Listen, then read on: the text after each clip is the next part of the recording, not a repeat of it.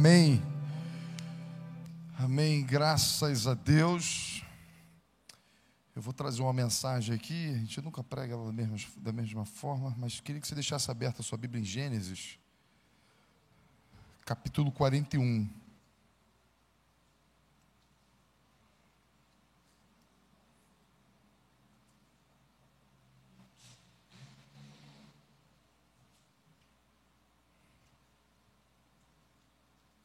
Deixa aberta a sua Bíblia aí. Qual é o meu objetivo aqui essa noite? Fazer com que você entenda a forma correta de você de você ler as histórias da Bíblia, os fatos, a narra, toda a narrativa. É, existe uma forma de olhar a Bíblia que, se você não entender essa forma, certamente, irmão, é fato, você vai se frustrar. A Bíblia não é um livro de livre interpretação, é claro que você vai dizer, ah, mas nem o povo evangélico ele fecha em todos os assuntos. Sim, mas a, a respeito do plano de salvação é unanimidade. Nós nos unimos justamente na obra redentora de Jesus Cristo. A gente pode divergir a respeito de Apocalipse, uma coisa ou outra ali, são coisas é, secundárias, ok? São, não, são, não é uma discussão que de fato envolve a redenção. Mas é um erro nós tratarmos a redenção como um tema na Bíblia. Ah, vamos, vamos falar, e redenção, quando eu falo de redenção, nós estamos falando de um Deus reconciliando consigo mesmo a sua criação. Esse é o tema principal da Bíblia, onde Deus está reconciliando consigo mesmo todas as coisas. E a chave que nós interpretamos a Bíblia é Jesus Cristo, e somente Cristo. Perder Cristo da história Perder Cristo na história de Abraão, perder Cristo na história de José, perder Cristo na história de Davi, perder Cristo quando Elias desafia os profetas. Quando você não encontra Cristo na história, você se perdeu.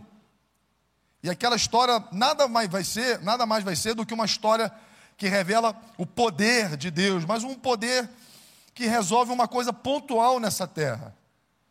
E talvez você ache que seu problema seja financeiro, saúde, seja lá o que for.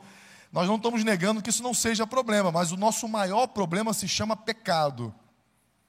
Porque o pecado, além de nos afastar de Deus, o pecado, além de criar dentro de nós um coração corrompido, que sempre vai nos levar a mais escolhas, a mais decisões, o pecado também nos condena a uma vida eterna, afastado de Deus.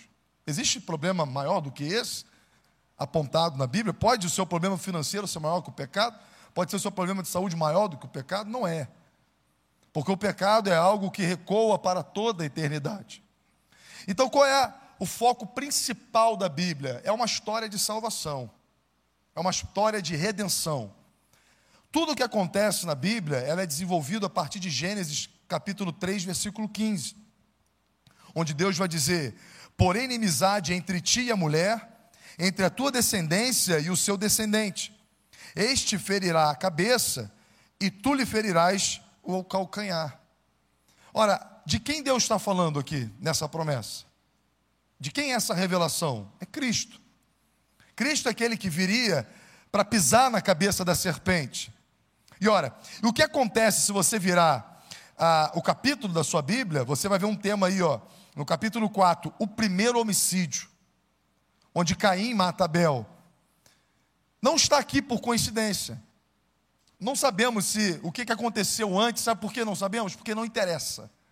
O que interessa é que toda a história venha se conectar com a história de redenção, com que a promessa de Deus se cumpra na face da terra, onde o Cristo, o Filho de Deus, viria e iria nos redimir dos nossos pecados. Então, quando você vira para o próximo capítulo e você encontra o primeiro homicídio, o que está acontecendo aqui é um levante do inferno para que a mulher não venha conceber aquele que um dia esmagaria a cabeça da serpente. Porque nós sabemos que Caim foi considerado filho das trevas. E pela sua descendência, o Messias não viria. Então o que acontece, você vai ver logo depois, é, Adão conhece Eva uma vez, tem relação com Eva novamente, e você vai encontrar uma, um, um, menino chamado Sete. Ora, de Sete você vai chegar a Noé, De Noé você chega a Abraão. De Abraão, de Abraão você chega a Davi. E de Davi você chega em Cristo, que é o ápice, o ponto alto da promessa, que é onde a Bíblia encontra a plena revelação dada por Moisés e pelos profetas. Então precisamos olhar para a Bíblia com essas lentes, a lente da redenção, a lente onde Deus está escrevendo a história de salvação, e nós somos o alvo dessa história de salvação. Porque é Deus que está indo ao encontro da sua criatura. Salvação é uma ideia de Deus. Qualquer religião do mundo, qualquer, você vai encontrar homens buscando a Deus para serem salvos. Homens procurando mostrar performance para serem aceitos por Deus. Qualquer religião do mundo. Só no Evangelho de Jesus Cristo, Deus vai atrás da ovelha perdida. É Deus enviando o seu único filho para quem? Para que aquele que nele crê não pereça. É Deus amando pecadores. Não é Deus buscando uma performance a quem ele possa salvar. Mas é Deus de pura graça e favor, reconciliando consigo mesmo todas as coisas. Então, sempre que você ler a Bíblia, nunca perca as lentes da redenção. Porque perder as lentes da redenção, você vai fazer com que Deus seja apenas um realizador dos seus sonhos. Você vai fazer com que Deus seja o seu gênio da lâmpada particular, onde o tempo inteiro está dizendo para você: quais são os seus desejos, meu filho? O que você quer que eu realize na sua vida?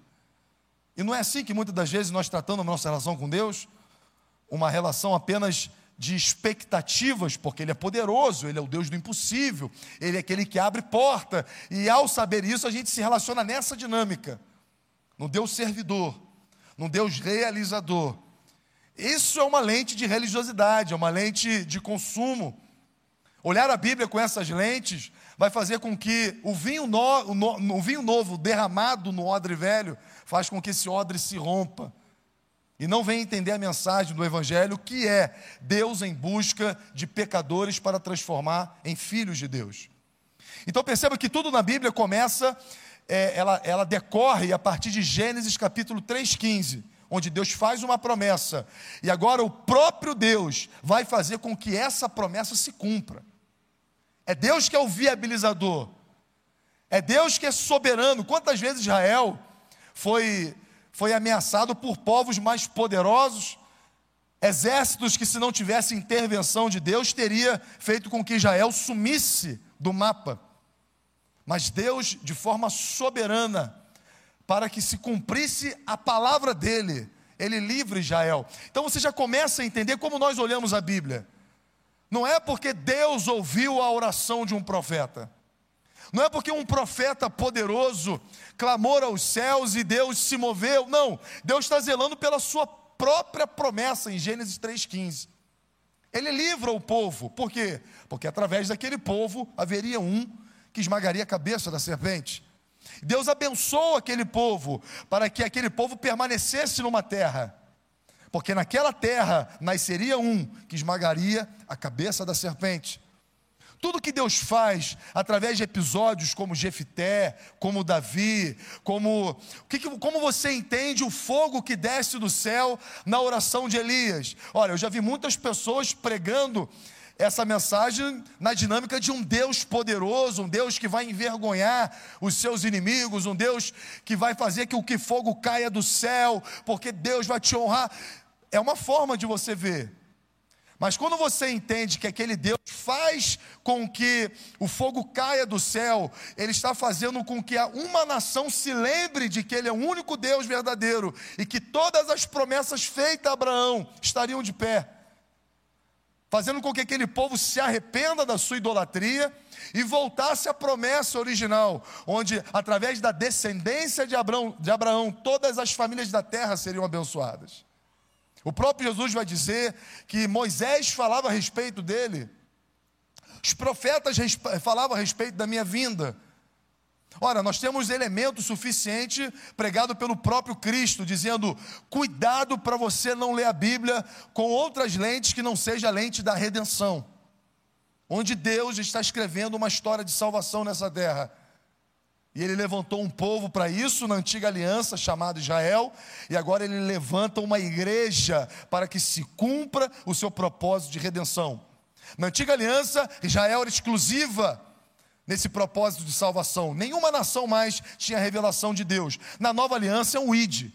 Todos aqueles que creem no nome de Jesus fazem parte dessa comissão se tornam participante na história de redenção, onde Deus está escrevendo a história de salvação no mundo.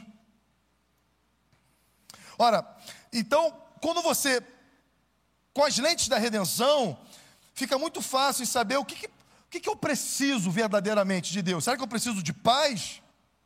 Será que eu preciso apenas de coragem? Será que eu preciso, preciso apenas de esperança? O que, que você tem buscado de Deus? Porque quando você perde as lentes da redenção, você vai buscando necessidade. E não é à toa que a gente vê cultos específicos, cultos para finança, cultos para cura, cultos para libertação. O próprio Jesus vai dizer que os sinais seguirão aos que creem. No meu nome vocês expulsarão demônios, no meu nome vocês colocarão a mão sobre os enfermos e eles serão curados. Mas são sinais da pregação do Evangelho. Então, qual é o culto onde acontece cura? No culto onde se prega o Evangelho. E a cura é um sinal de que aquela mensagem veio de Deus. Qual é o, curo, o culto onde os demônios são expulsos? Quando se prega o Evangelho. E os demônios, eles são expulsos como um sinal de que aquela mensagem ela veio de Deus. Não se trata de Deus abençoando pessoas de forma isolada. Deus nunca fez isso na Bíblia. O que Deus faz, todas as curas, todos os milagres, são evidências de que Deus está escrevendo uma história de redenção. O que os apóstolos falam, pregam e os milagres acontecem, é uma evidência de que aquela mensagem apostólica, ela tem a chancela de Deus.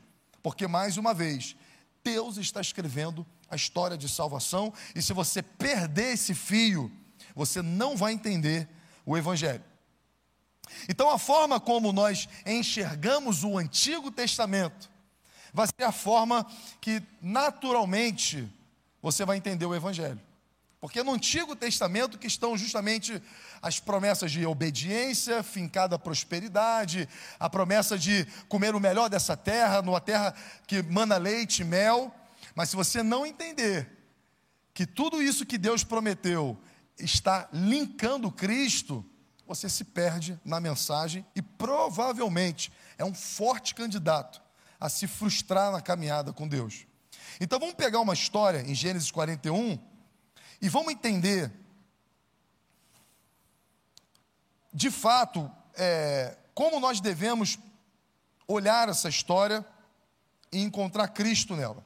Bem, Gênesis 41, eu quero falar sobre a história de José, é uma história muito fácil, é uma história que é filme de Hollywood, então acredito que todos conheçam essa história, e nós vamos trazer ela para as lentes da redenção, para que a gente possa encontrar qual é o ponto alto da história e como, infelizmente, nos foi vendida por, por muitas pessoas o ponto alto da história de forma errada. Bem, em Gênesis capítulo 41, José já passou pelo poço, ele já esteve na casa de Potifar, ele já parou na prisão, e agora ele está a caminho de estar na frente do maior homem em termos de poder terreno da face da terra. Ele está indo se encontrar com o Faraó.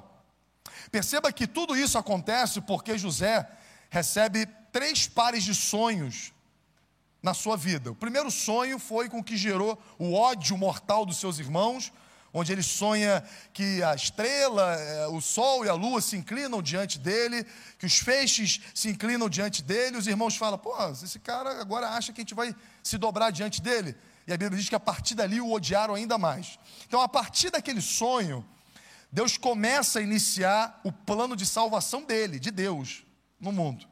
Então, José conta um sonho e ele é parado no poço, vendido como escravo. Ele para na casa de Potifar e pela sua obediência a Deus e pela a sua por, por não negociar valores, ele para numa prisão. Na prisão ele interpreta novamente um par de sonhos do padeiro e do copeiro. E o copeiro volta, né, para Faraó. O padeiro é morto. E agora Faraó também tem um par de sonhos. onde espigas magras comem espigas gordas, onde vacas magras devoram vacas gordas. Você conhece a história, José interpreta, diz que são sete anos de fartura, seguido de sete anos de fome. E fala para Faraó: Eu, se fosse você, colocava um cara né, de boa administração, para que nos sete anos de fartura, isso gere riquezas para o Egito quando vier os sete anos de fome. O próprio Faraó fala: Você é divino, você é um cara especial, esse cara é você. E aqui começa o erro que muitos de nós entendemos essa história. Aqui nós entendemos que sem o olhar da redenção, nós comemoramos a ida de José ao palácio, dizendo: Olha o que Deus faz com aqueles que são humilhados. E aí, é uma mensagem muito fácil de ser pregada, porque eu poderia dizer aqui: quantos aqui já foram traídos por alguém? Quantos aqui sofreram alguma injustiça na vida? Quantos aqui podem levantar as mãos que sofreram uma traição ou, ou alguém te injustiçou porque você foi fiel a Deus? Eu tenho absoluta certeza que muitas pessoas levantariam as mãos. E eu falaria para você: permaneça fiel, porque Deus vai te levar para o palácio. Permaneça firme, porque Deus vai te honrar. Ele vai te levar para um palácio onde você vai comer o melhor dessa terra, onde você vai sentar ao lado da mesa do rei. Quantos ouviram mensagens parecidas como essa? Onde o palácio se torna a recompensa de José. Isso quando nós não estamos olhando a Bíblia com os óculos da redenção. Mas quando a gente coloca os olhos da redenção, a partir do momento que José entra no palácio, é o momento que a gente cai de joelho e fala: Senhor, guarda esse homem, porque ele está na fase mais difícil da vida dele. Porque o que José está vivendo ali não pode ser considerada como, para nós, a bênção de exaltação do Senhor. Por quê? Ora, ele está servindo a Faraó que se acha Deus um pagão que se acha Deus. Ele foi trocado de nome, colocaram um nome egípcio nele, um nome pagão. Ainda deram para ele uma mulher que é filha de um sacerdote pagão.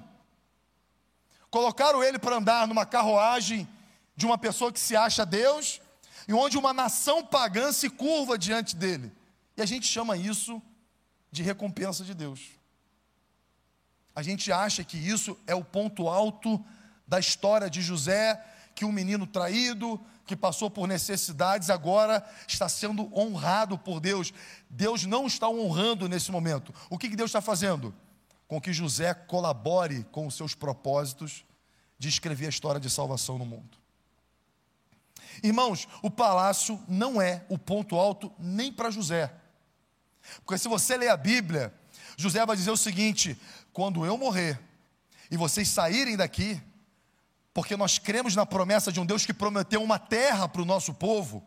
Leve os meus ossos dessa terra. Eu não faço parte desse lugar. Nada que está aqui me atrai. E quando o povo sair, porque Deus vai cumprir a sua palavra, leve os meus ossos daqui. José, quando tem filhos, ele coloca o nome hebraico nos filhos, Manassés e Efraim, porque ele não coloca o nome egípcio para os filhos dele, porque ele sabe, irmão, que ele faz parte de um povo que tem uma aliança com Deus. José é bisneto de Abraão.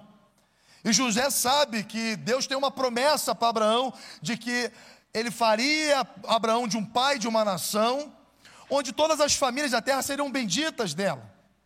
E essa nação teria uma terra próspera. José não está nesse lugar. José não está ocupando essa posição. E José tem a plena consciência de que o fato dele estar no palácio não é o ponto alto da promessa de Deus. Como você pode afirmar isso? Capítulo 45, versículo 4 a 7. O próprio José vai dizer, quando ele encontra os irmãos, olha, olha o que José declara. Ele vai dizer: Disse José a seus irmãos: Agora chegai-vos a mim. Ele está se revelando aos irmãos. E chegaram-se. Então disse: Eu sou José, vosso irmão, a quem vedeste para o Egito. Agora, pois, não vos entristeçais, nem vos irriteis contra vós mesmos, por me haverdes vendido para aqui. Olha, olha, olha aqui o plano da redenção sendo revelado pelo José. Porque para a conservação da vida, Deus me enviou adiante de vós. De quem ele está falando? Do povo da aliança. Só existe um propósito para Deus me colocar na posição que eu estou: fazer com que o povo que tem a promessa de trazer Cristo para a terra não morra de fome.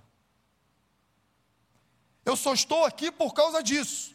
Tudo que eu passei, todas as injustiças, todos aqueles sonhos, não era porque eu era uma pessoa especial, mas eu estava servindo a um propósito de Deus, para que Deus pudesse sustentar um povo que, diante de uma fome severa que aconteceu no mundo inteiro, e se não tivesse alguém que suprisse alimentos, morreria. E a promessa de Gênesis 3,15 não se cumpriria. Que através de uma nação haveria um que esmagaria a cabeça da serpente. O próprio José sabe disso. E ele fala para os irmãos: não fiquem tristes, eu não tenho nada contra vocês, eu compreendi. Eu só estou aqui nesse palácio para que haja preservação vi da vida do povo de Deus. É o único motivo. Não se trata das honras, não se trata da roupa de linho fino, não se trata das riquezas de Faraó. Deus me escolheu para sustentar um povo, para que esse povo pudesse de fato ser a evidência da promessa de Deus de que Cristo viria ao mundo. E é muito fácil quando a gente começa a olhar a Bíblia com essa dinâmica, porque isso traz senso de propósito para a nossa vida. Não é mais a bênção pela bênção, não é mais a promessa pela promessa, mas é nós nos entendermos dentro de uma história onde Deus está escrevendo a salvação no mundo. E a pergunta que a gente se faz é: Senhor, qual é o meu papel nesse plano? Como eu posso cumprir o meu propósito? Em, onde eu posso levar Cristo? Porque Jesus, antes de subir aos céus, ele fala algo que, na minha opinião, é terrível. Ele vai dizer: toda autoridade me foi dada, no céu e na terra. O que, que isso quer dizer? Quem manda aqui sou eu. Toda autoridade me foi dada no céu e na terra. Não existe alguém superior à minha palavra. E em seguida ele dá uma ordem: e de fazer discípulo de todas as nações. Ele atribui para si autoridade, ele diz que não há alguém que possa dar uma ordem maior do que aquela. E ele fala: olha só, quem manda aqui sou eu, e eu vou deixar uma ordem para vocês. Ide e fazei discípulo de todas as nações. Ora, mais uma vez, se o próprio Cristo nos deixa essa, essa ordem, porque é uma ordem, irmão, é uma ordem. A pergunta que nós temos nos fazer é: aonde eu me encaixo nesse plano de salvação de Cristo? Aqui no Rocha, aqui nessa igreja. Antes de estar preocupado, irmão, com comida, bebida, né, sustento, nem de fazer, a gente precisa reorganizar as nossas prioridades e fazer com que a vontade de Cristo, a vontade do eterno Deus, ela possa encontrar em nossas vidas a prioridade, onde nós seremos discípula, discípulos de Cristo e discipuladores, para que pessoas venham a Cristo. Isso, irmão, é enxergar a Bíblia com óculos da redenção. Isso é você encontrar, enxergar a Bíblia, ler a Bíblia com maturidade. E não fazer um Deus que lhe sirva nessa terra, mas fazer com que uma igreja sirva um Deus que só tem uma vontade estabelecida: e de fazer discípulo ensinando tudo que eu vos ensinei. É claro que existe o campo pessoal do novo nascimento, de nós entrarmos no caminho de santificação, existe um projeto de vida pessoal para que possamos nos parecer com Cristo. Mas também, mas também existem uma ordem direta de Deus.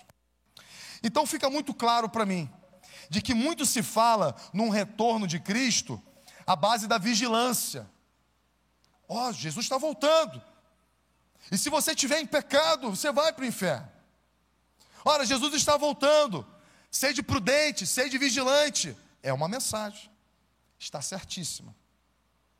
Mas essa mensagem se completa com que, ao voltar o Cristo, além de estarmos vigilantes, precisamos estar trabalhando para as suas vontades. É, as parábolas de Jesus. Se você ler a parábola das dez virgens, ela está diretamente complementar na parábola dos talentos. Onde a parábola das, das virgens está dizendo como esperar Cristo em vigilância. E a parábola do talento, como encontrar Cristo trabalhando em cima da sua vontade. Como, como esperar Cristo trabalhando em cima da sua vontade. Não adianta só estar vigilante, não adianta só estar trabalhando. É esperar com vigilância, mas em trabalho. Irmãos, quando Cristo nos liberta da escravidão do pecado, Ele nos torna escravos da Sua vontade. Toda palavra que você encontra na Bíblia é servo, por que se, se traduziu por servo? Porque a palavra escravo, ela é, muito, ela é muito pesada. A palavra escravo, ela tem uma história que carrega um peso. Mas a palavra escravo também, ela tem uma, uma característica que só ela pode carregar você está sujeito à vontade de outra pessoa. Um escravo não está sujeito à própria vontade. Um, um escravo está sujeito à vontade de alguém. E o apóstolo Paulo, quando ele diz, apóstolo Paulo, servo de Jesus, na verdade está dizendo, apóstolo Paulo, escravo de Jesus. Essa é a tradução original. Escravo de Jesus. Mas não é uma escravidão de um tirano. Não é escravo de um Deus opressor, é escravo da vontade de um Deus. Vontade essa que a Bíblia diz que é boa, perfeita e agradável. Mas vontade essa que também é manifestada no ide e fazer discípulo de todas as nações. Ide e fazer discípulo de todas as nações. Sabe, eu cada vez mais eu tenho pedido a Deus graça e misericórdia de nós não nos curvarmos, irmão, diante de um evangelho apenas de ajuda pessoal um evangelho apenas de promessas para esse tempo, para essa era. Mas a, a, a minha oração, e quero me unir com a sua, é de nós encontrarmos na Bíblia, sabe, um plano de salvação a qual nós temos o privilégio de fazermos, fazermos parte. Em primeiro lugar, sendo alcançado por Ele. Em segundo lugar, alcançando por Ele. Não é aquela coisa, mano, eu estou salvo e top. Cada um com seus problemas. Cara, ele te salvou para você continuar também salvando pela pregação, pela mensagem do Evangelho. Isso tem que estar tá entranhado, irmão, no nosso, no nosso DNA. É por isso que você encontra, o apóstolo Paulo, para mim, talvez seja o homem né, no Novo Testamento que, é, que, é, que alcançou o ápice desse entendimento. Por quê? É um cara que diz: sem passar por frio, sem passar pela nudez, sem passar até pela fome. Tudo posso naquele que me fortalece. Crentes de hoje, por muito menos, irmão, estão depressivos em casa, dizendo: Senhor, o Senhor me abandonou, eu não entendo nada, eu não sei por que isso está acontecendo comigo, por causa de algo aqui, pontual. Enquanto o apóstolo Paulo fica na dúvida, eu não sei se eu morro, não sei se eu fico, porque quando eu, quando eu penso em morrer, eu penso em estar com Cristo, mas quando eu penso em ficar, eu, tenho, eu penso em trabalhar para Cristo. Não é um radicalismo, irmão, isso é encontrar propósito na vida. E me perdoa, irmão, eu não consigo encontrar na Bíblia margem, margem, para nós ficarmos pensando na nossa vida. O próprio Jesus faz o convite: aquele que quiser vir após mim, deve negar a si mesmo o próprio Cristo faz esse convite. Do negar a si. O que significa negar a si? Negar nossas vontades. Aí você vai dizer, pô, mas eu tenho que abrir mão da minha vontade? Você só abre mão da sua vontade quando você confia que a vontade dele, irmão, é muito melhor do que a sua. É muito melhor do que a sua. Os caminhos de Deus são muito maiores do que os nossos caminhos. E aqui está, sabe, a entrega do Evangelho. Não é crer no Deus poderoso, Qualquer religião traz essa proposta. Não é um, um crer no Deus realizador, qualquer religião traz essa proposta. Não é crer num Deus que traz boa vida nessa terra, qualquer religião traz essa proposta. Mas é crer num Deus que nos oferece uma paternidade. E como pai, ele agora sabe o que é melhor para os seus filhos. É ter uma vida pautada, irmão, na vontade de Deus. Qual é a nossa preocupação? Fazer a vontade de Deus. Ah, mas isso parece ser religioso demais, parece, mas, mas é a proposta. É a proposta do Evangelho. E é aqui que nós encontramos vida em abundância. É aqui que nós encontramos a paz. Então, você chega aqui e fala: Senhor, eu, eu preciso de paz. Lá em casa está é, tá muito difícil. Nós vamos orar para que a paz entre na sua casa. Eu não, não, não consigo encontrar na Bíblia margem para isso. Para eu orar, para Deus trazer paz. A paz está no novo nascimento. Como nós nascemos do Espírito Santo, somos novas criaturas, não mais vivendo para nós, mas vivendo para a vontade de Deus. A paz é manifestada nesse lugar. Quando a gente nega a si, quando a gente olha dentro do nosso lar, o marido não é o seu concorrente. O marido é aquele a qual você quer servir, para que o marido seja constrangido e possa encontrar Cristo na esposa. E a esposa, evidentemente, a mesma coisa. Sabe, eu acho que o nosso maior desafio como pastor é fazer com que a nossa esposa encontre Cristo em nossa vida, no relacionamento, estando próximo ali, que ela possa ser constrangida dizendo: irmão, Jesus, Jesus existe. Por quê? Porque meu marido existe. É, é difícil, né? Mas é para isso que nós estamos aqui. A Bíblia diz para nós sermos testemunhas dele. Nós somos testemunhas. Então não se veja no lugar, no lugar apenas da realização, mas se veja no lugar de testemunha. Eu sou uma testemunha, nós somos testemunhas de Cristo. Testemunhamos dentro do nosso lar o que Cristo tem feito, testemunhamos dentro da nossa empresa, na nossa área de trabalho, a atuação de Cristo, tanto em nossas vidas, ou por intermédio daqueles que cruzam as nossas vidas. Irmão, é um chamado mesmo, é um chamado. Deus te chamou, irmão. Guarda, guarda isso que eu estou falando para você. Deus te chamou, Ele te salvou e Ele te chamou para que Ele seja revelado para esse mundo. O próprio Jesus vai dizer que nós somos sal da terra, luz do mundo. Todos os exemplos de Jesus são exemplos de manifestação da glória dele. Ele não vai dizer, vós sois os reis, os majestosos dessa terra, ninguém, ninguém será maior do que vós. Ninguém terá mais do que vocês. Vocês são meus filhos. Você não vê um Cristo falando isso. Você vê um Cristo falando, seja sal dessa terra. O que, que era, qual era a função do sal daquela época? Hein? Além do sabor, não permitir que o, o, o, alimentos apodrecessem. Qual é a luz? Qual é a função da luz até hoje? É trazer clareza para ações e decisões. E Cristo está dizendo: você é exatamente isso. Você é aquele que não permite que o que está em volta de você apodreça, e você é aquele que vai trazer clareza para de fato ver revelar a glória de Cristo. Irmão, se não se passa pela nossa cabeça isso, nós não entendemos o que é o Evangelho. Se não passa pela minha cabeça, cara, eu estou tão preocupado, mas você é sal, cara, eu, tô, eu tô, quero pensar nisso depois. Eu preciso que Deus resolva meu problema aqui agora. Eu preciso que Deus abra uma porta aqui. Irmão, isso não é Evangelho, cara. Você vai se frustrar. Você é um forte candidato a não estar aqui dentro nos próximos meses. Porque Aquele que decide ser sal e luz, pelo Espírito, é claro, ele não é mais guiado por vista, ele é guiado por fé, ele é guiado pela palavra de Deus. E as circunstâncias agora não são termômetro de bondade de Deus. As coisas estão favoráveis, Deus é fiel. As coisas estão desfavoráveis, Deus esqueceu de mim. O termômetro da nossa fé agora é Cristo. A cruz de Cristo, a obra de Cristo, onde Deus enviou o seu único filho, derramando graça e favor e nos comissionando nos dando uma responsabilidade, porque a igreja de Cristo é o reino de Deus nessa terra. E se você é igreja, você faz parte de uma missão o resgate de pessoas que ainda andam em trevas. E ponto final, irmão.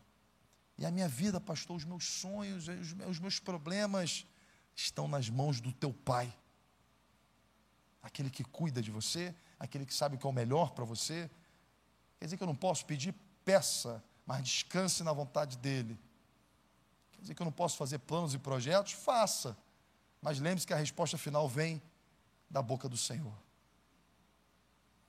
Cara, como tem sido gostoso para mim experimentar, viver uma vida, sabe, onde eu posso full time pensar assim, cara, como é que a gente pode engrandecer o nome de Cristo? Nesse culto, nesse momento, nessa ação. É dia dos namorados, a cabeça é como é que a gente pode engrandecer Cristo nesse dia dos namorados? Ah, é dia das mulheres, né? Como é que a gente pode revelar Cristo? Olha que coisa linda. É dia das mulheres, traz as mulheres para cá e vamos apresentar Cristo. Vamos falar do amor de Cristo. É dia do homem, é, vamos falar Cristo, é Cristo. Toda a cabeça agora ela funciona assim, é para a glória de Deus, é para a glória de Deus, é para revelar Cristo, é para revelar Cristo. Então você quer consertar o seu casamento, hein? Boa coisa você pede, só tem um jeito, revelando Cristo dentro do seu lar. Revelando Cristo dentro da sua casa. Senão a gente abre um livro de autoajuda, de regras, de ferramentas, de, de, de mindset, né? ferramentas de controle emocional e, e vai por aquele caminho. Agora, quando a gente revela Cristo dentro da nossa casa, Cristo é aquele que tem poder de transformar. Aí a gente vive transformação no nosso casamento, a gente vê a transformação na vida dos nossos filhos. A gente começa a ver transformação na nossa volta, por quê? Porque a gente começa a enxergar Cristo em todos os lugares. Eu, eu vejo essa igreja e o que acontece nessa igreja um, um único fator interessado em revelar Cristo. E ponto final. Dessa forma a igreja avança, dessa forma as portas do inferno, ela não prevalece contra a igreja do Senhor. Quando ela propõe no coração revelar Cristo para a comunidade local. Sabe, faça isso na sua vida. Sabe, é, é difícil pensar assim? É difícil, porque é novo nascimento, irmão é você, apóstolo Paulo, esquecendo-me das coisas que ficaram para trás, o que está dizendo? Minha forma de enxergar a vida, eu tive que abandonar para seguir Cristo. Tive que deixar lá atrás. O velho homem não casa com o novo homem. Eles pensam diferente, eles desejam coisas diferentes, eles têm princípios diferentes, valores diferentes. Então o velho homem morre. Né? O que é o batismo? É esse simbolismo. O velho homem morre, nasce um novo homem. Mas o que, é isso, novo homem? Quer dizer que você não deve. É, é igual limpar o nome no Serasa, né? É o novo homem, devo nada para ninguém. Não, não é só isso, não. O novo homem não é só não dever mais nada.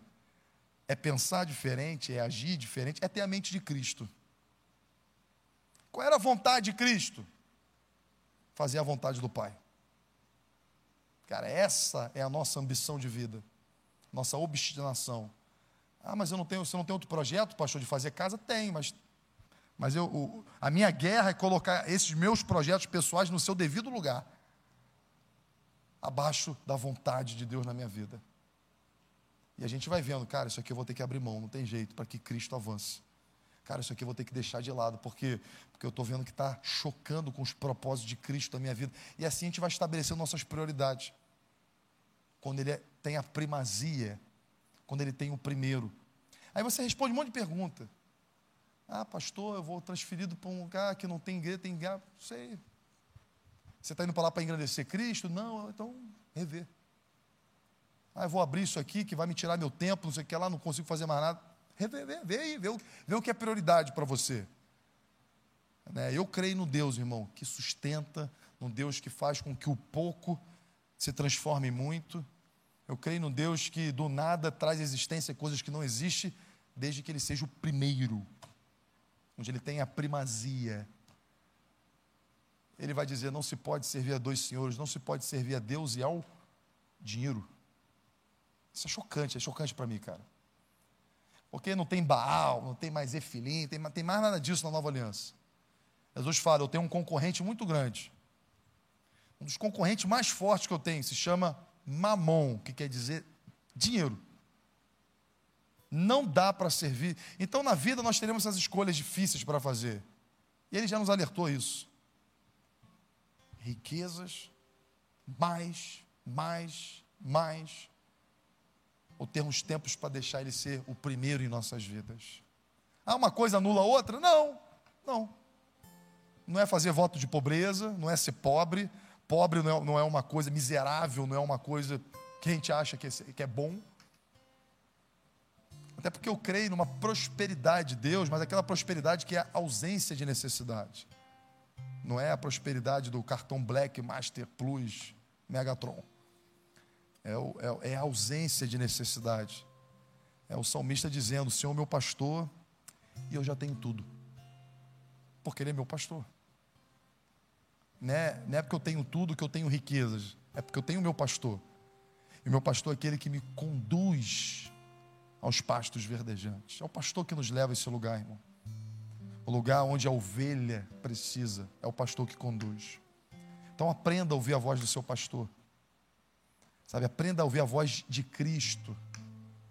Porque tem gente, irmão, que tem muito dinheiro, mas é como se estivesse numa terra seca da alma. Tem gente que está realizando, tá realizando sonhos, projetos, projetos. Eles estão nas capas das revistas. Aí passa um tempo, você descobre. É viciado em drogas. Foi pego pela síndrome do pânico, é depressivo, vive uma vida desgraçada. Porque a alma, é a alma, só o pastor, só o bom pastor pode cuidar do nosso coração, mais ninguém. O resto tudo é destrutivo. Então aprenda, que possamos juntos aprender a, voz, a ouvir a voz de Cristo. E falar, Senhor, revela-me o meu propósito no seu plano de salvação. Que eu não perca isso. Fica de pé comigo, vamos orar.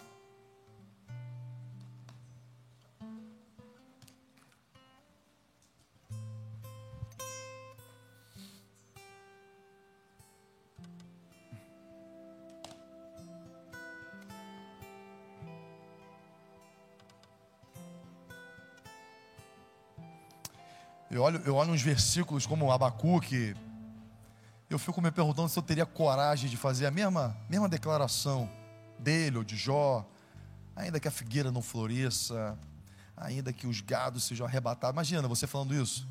Senhor, é que eu tivesse desempregado, perdesse a minha empresa, meu negócio, estivesse em ruínas. Imagina essa oração nossa, Senhor, ainda que eu tivesse em ruínas, sem lugar para morar, eu estaria alegre no Senhor. É o que Abacuque diz. Com as lentes da redenção. Sabe, eu vou dizer para você, é difícil falar isso, tá? É difícil sair da minha boca assim. Mas sair da boca é fácil, mas sair do coração é difícil. E falar, Senhor, pode arrancar tudo, pode passar um rolo compressor.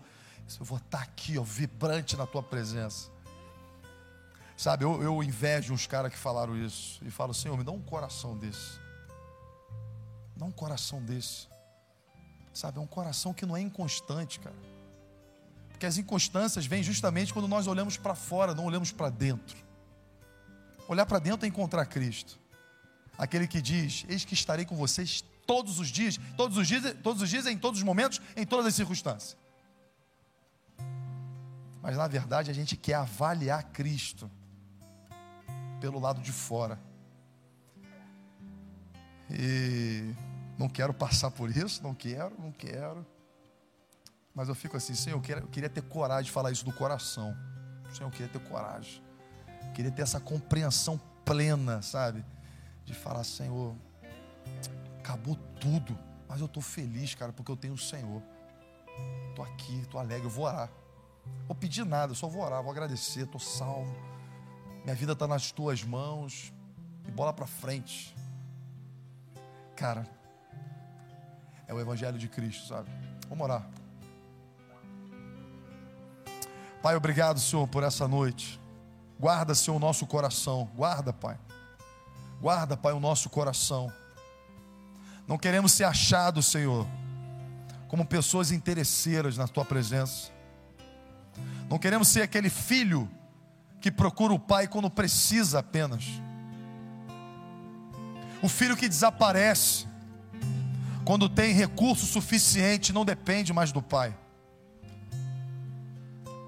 Nós não queremos ser aquele filho que se lembra apenas que os empregados da casa do pai vivem melhor do que ele.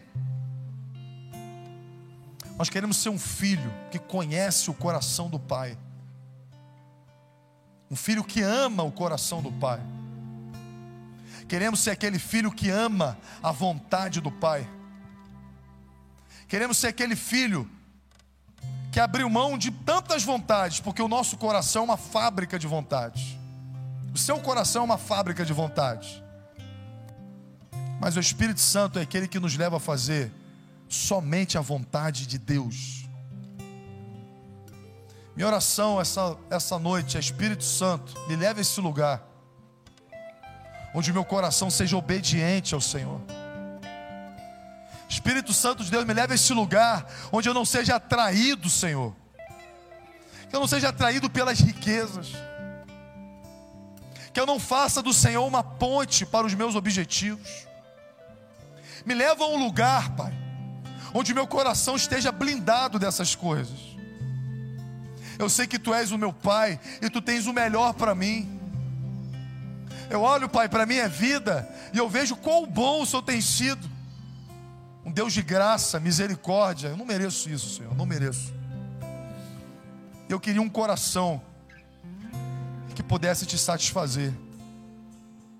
Me dá, Pai, um coração, um coração puro um coração constante, um coração diante do vale da morte, não possa temer mal algum, porque o Senhor está comigo.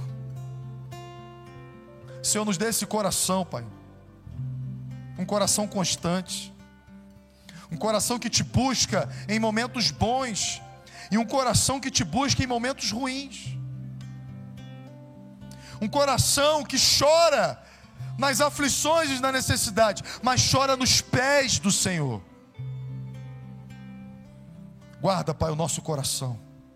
Guarda, Pai, o coração da igreja. Não permita que ninguém venha se perder. Não permita que sejamos tentados, Pai, a buscar um evangelho fácil, ao evangelho da realização terrena. Guarda, Pai, o nosso coração do falso ensino, dos falsos mestres que querem comprar o nosso coração para ti.